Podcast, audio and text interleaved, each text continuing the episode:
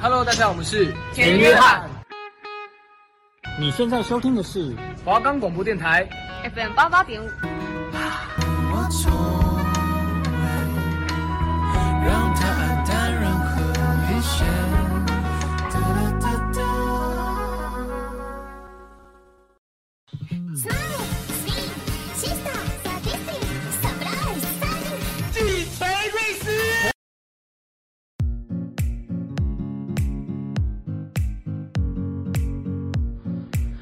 打破眼界，放眼未来，你的人生由你自己掌控。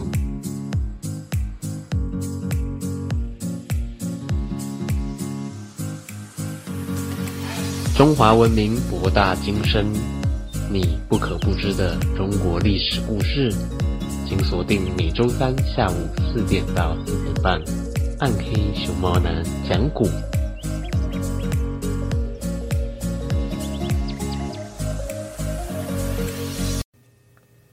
欢迎收听《暗黑熊猫男讲古》，我是主持人暗黑熊猫男，嘿嘿哟吼！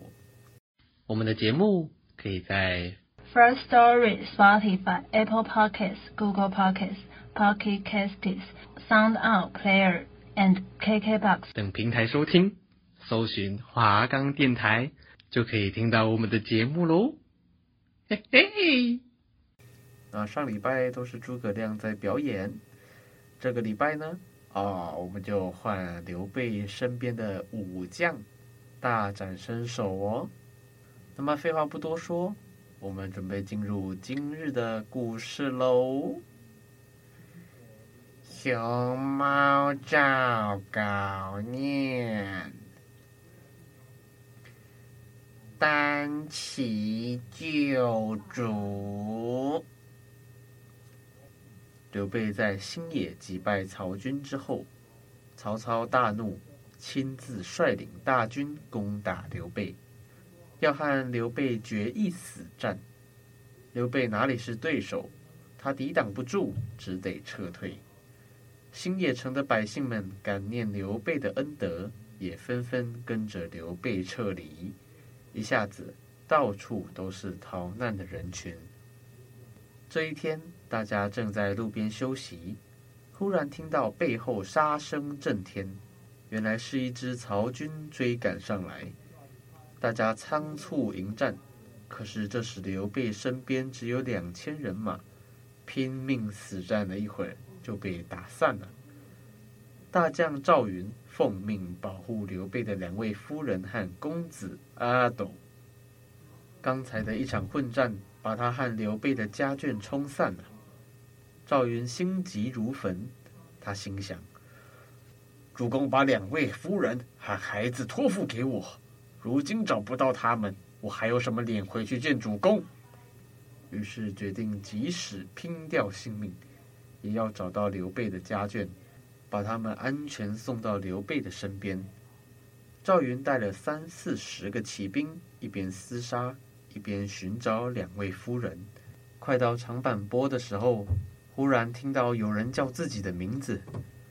赵云回头一看，原来是刘备的甘夫人。他哭着告诉赵云，自己和其他人被曹军冲散，公子阿斗也下落不明。赵云拼命杀开一条血路。将他护送到安全地带，自己又沿着原路杀回，寻找另一位夫人和公子阿斗。这时，赵云身边已经一个士兵都没有了。赵云正在冲杀，忽然看见一员大将手提铁枪，背着一口宝剑，带着数十名骑兵攻过来了。赵云二话不说，直冲过去，两人一交手。赵云便把那将领一枪刺倒，骑兵一哄而散。原来这员将领是曹操随身背剑的夏侯恩。曹操有两把宝剑，一把名叫倚天，一把名叫青钢。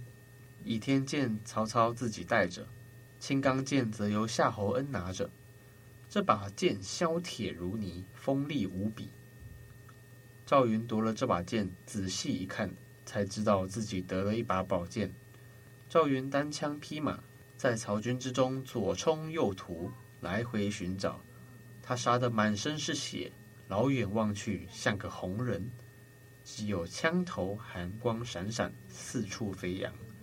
最后，赵云终于在一堵断墙边找到了糜夫人和阿斗。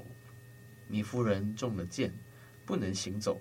赵云下马来到糜夫人的跟前，说：“请夫人骑上我的战马，我步行保护夫人杀出重围。”糜夫人流着泪说。不行，嗯，将军没有战马，嗯，怎么作战？哦，我已经受了重伤啊，死了也不足惜。哦哦，只是这孩子就全靠将军保护了。呃，你快抱他走吧。曹军的沙喊声越来越近。赵云不断地催促糜夫人上马，糜夫人说什么也不肯。赵云心急如焚，大声说：“夫人再不上马，追兵就到了。”糜夫人没办法，为了不连累赵云，她将阿斗放在地上，指着赵云身后说：“将军，那是什么？”赵云一回头，糜夫人就趁这个机会，不顾一切地跳入身旁的枯井中。赵云这才回过神来，他明白夫人是为了让自己尽快脱身才自杀的。赵云含着泪将阿斗放入怀中，提枪上马，准备突围。他刚走出不远，就被一支人马拦住了去路。赵云怀抱着阿斗，不敢恋战，打没几个回合，拨马就走。曹军随后紧追，赵云快马加鞭。突然，连人带马陷入一个土坑里，曹军一拥而上，刚要捉拿赵云，这时阿斗醒了，大哭起来。马受惊之下，一声长嘶，凭空跃出了坑外。曹军吓得连连后退，赵云趁机纵马杀了出去，冲出重围。曹操在山顶督战，见赵云如此勇猛，也起了爱才之心，赞道。真是一员虎将，一定要生擒他。于是他下了命令，只许活捉，不许放冷箭。这一道命令给赵云提供了不少便利。赵云一路左冲右突，来到了长板桥边，已是人困马乏。他看见张飞站在桥上，急忙叫道：“三哥，快来救我！”张飞让赵云过了桥，自己挡住了追兵。赵云打马急行，走了二十多里路，终于赶上刘备。他刚把阿斗小心翼翼地从怀中抱出来，交给刘备，说声“幸亏公子没有问题”，就昏了过去，跌落在马下。刘备心疼赵云，把阿斗摔在地上，上前扶起赵云，失声叫道：“险些为了这个没用的孩子。”瞬失我一员大将。赵云急忙抱起阿斗，说：“赵云即使肝脑涂地，也不能报答您的知遇之恩。”这一战，赵云独闯曹营，砍倒大旗两面，斩杀曹操五十员大将，救出了阿斗。从此，赵云的大名威震天下。好了，第一段故事呢？啊、就到此为止喽。那么我们在进入第二段故事之前，我们先来听一首江蕙的《自作多情》。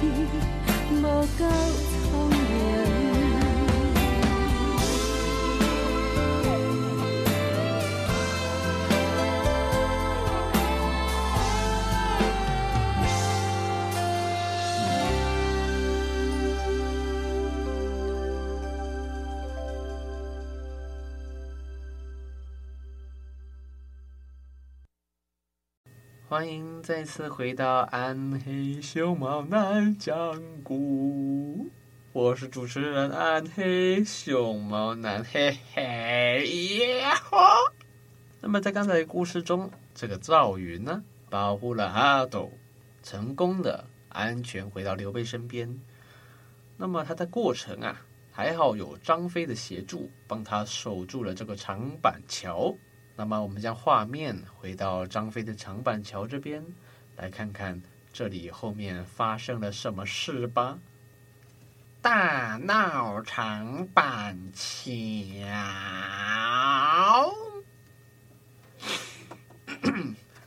曹操率领大军继续进攻刘备，刘备抵挡不住，只得撤退，命令张飞在后面掩护。当时只有长板桥一处险要的地方。张飞得到命令后，立即率人赶往长板桥阻拦曹军。张飞赶到长板桥，心想：我自己二十几个人，怎么抵挡得住曹操的千军万马呢？忽然，他看见桥东有一片树林，心生一计，叫手下二十几个骑兵，每人在马尾上扎一捆树枝，赶着马在树林中不停地奔跑，扬起高高的尘土。远远望去，好像林中埋伏着很多军马。曹兵追到了长板桥，看见张飞独自一人骑马立在桥上，手持丈八蛇矛，怒目圆睁，摆出一副当官万夫莫敌的架势。又看见桥东林中尘土飞扬，也不知埋伏了多少人马，就不敢轻举妄动，急忙派人报告曹操。曹操听了，急忙从阵后赶上来。张飞看见曹操上前，圆睁双目，使足力气，厉声大喝：“我乃张飞，张翼德是也。谁敢和我决一死战？”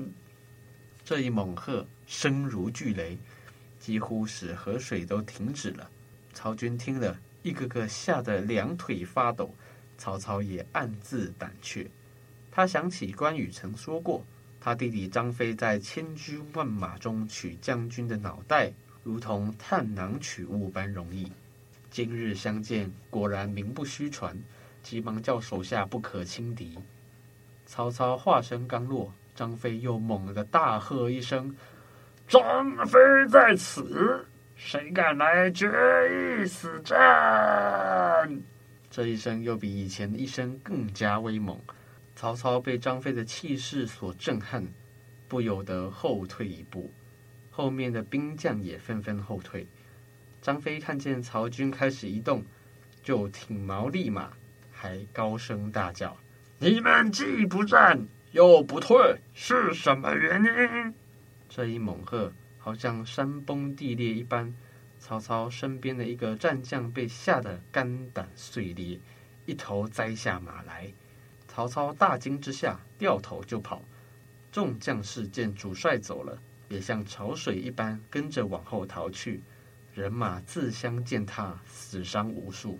曹操跑的帽子丢了，头发也散了，狼狈不堪。手下人赶上来拉住他的马缰，这才停了下来。曹操半天才回过神来。张飞见曹军一起退走，十分高兴，也不追赶，急忙叫手下解去马尾上的树枝，并下令拆毁长板桥，然后回去追赶刘备。张飞见了刘备，把事情的经过说了一遍。刘备说：“兄弟真够英勇的，只是少了计谋。”张飞不明白，要刘备说出原因。刘备说：“曹操狡诈多端，你不应该拆掉桥梁，他一定很快就会杀过来了。”张飞说：“他被我喝了一声，倒退数里，怎么还敢追啊？”刘备说：“你若不拆桥，他可能怕有埋伏，不敢贸然进兵。现在拆了桥，他一定知道我们兵少，回来追赶。”他有百万军马，即使黄河、长江也能渡过，何况区区的一座断桥呢？于是他们立即动身，从小路逃跑，曹操又回到长板桥前，得知张飞拆了桥，立即猜出他兵力不足，命令手下搭浮桥，火速追赶刘备。曹操的部将劝曹操不要中了诸葛亮的埋伏。曹操说：“张飞只不过是一个草莽英雄罢了，他有什么计谋？”于是下令火速追赶。不一会儿，曹兵就在江边追上了刘备。刘备见后面尘土飞扬。鼓声震天，沙喊声震地，说：“前面有大江，后面有追兵，这可怎么办才好呢？”曹操对手下说：“现在刘备不过是锅里的鱼罢了，如果不趁这个机会把他捉住，漏了网就等于放虎归山。大家一起努力向前。”正在危急时刻，忽然听到山坡后一阵鼓声，杀出一支人马。为首的正是关羽。关羽高声叫道：“我在这里等候多时了。”曹操一见关羽，忙勒住马，大惊失色道：“又中了诸葛亮的计了！”曹操立即下令全军撤退。原来诸葛亮早已命关羽在这里接应刘备。关羽保护刘备，一同去了江夏训练士兵，整顿战船。准备与曹操再战。好了，今天的故事就到此为止喽。是不是觉得听了意犹未尽呢？那么我们在进入熊猫公道伯之前，我们先进一段广告，并且听首江蕙的《你我相逢》。是谁家的孩子在哭泣？他害怕，他无助，听了让人好心痛。您愿意给予温暖吗？我是孙燕姿，支持家福，用爱包围受虐儿，邀请您一起响应儿保好邻居行动，请洽家福专线零八零零零七八五八五零八零零，您请帮我帮我。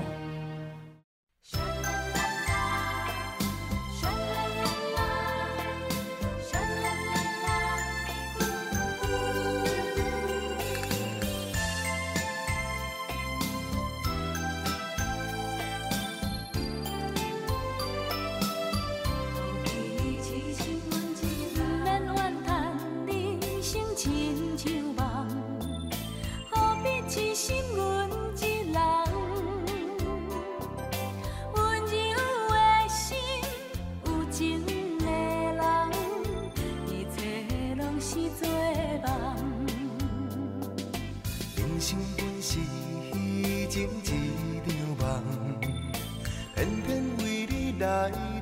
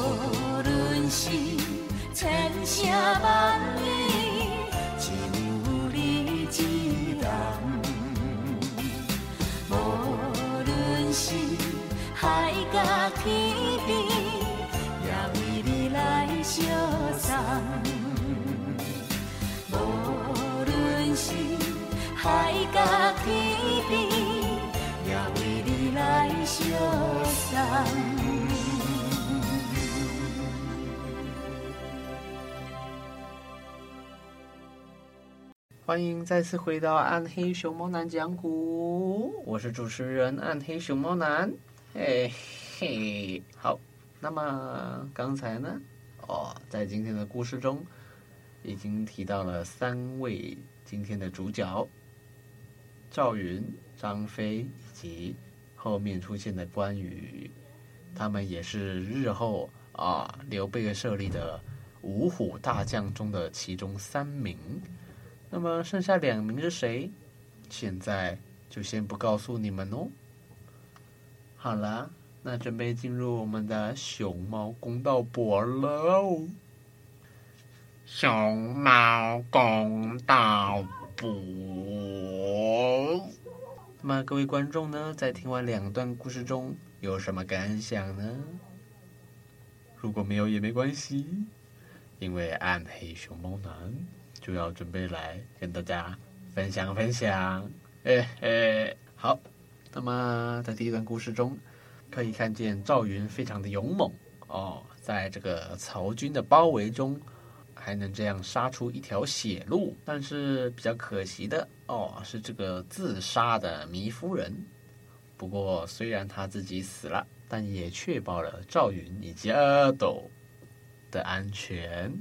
最后成功回到刘备身边，那么后来刘备呀、把这个阿斗往地上一摔，这也成了后来我们的这个俚语：刘备摔阿斗，收买人心。那么大家是不是觉得非常有趣呢？在第二段故事中，我们可以看见这个张飞呀、哦，看似好像只是一个莽夫。不过，在危急的时候，还是能想出很好的计谋，以挡住曹军哦。那么，这样的反应力呢，也表示张飞在每一场战役之中哦，累积到非常多的经验以及他的勇气。不然，一般人可能就不敢做出这么大胆的事啦哦。好了。那么这时候你可能会问啦，哦，暗黑熊猫男，那如果当时曹操没有中计，直接攻击张飞，那张飞会不会就此死掉呢？那么这个问题哦，问得非常好。如果张飞死了，那么《三国演义》不就也不完整了吗？那暗黑熊猫男就没有《三国演义》可以念给大家听了。那暗黑熊猫男的想法就是，这个我也不知道哟。好啦，今天的故事就到此为止喽。如果还想听更多的《三国演义》故事，请锁定每周三下午四点到四点半的《暗黑熊猫男讲古》，我们下礼拜空中再会啦。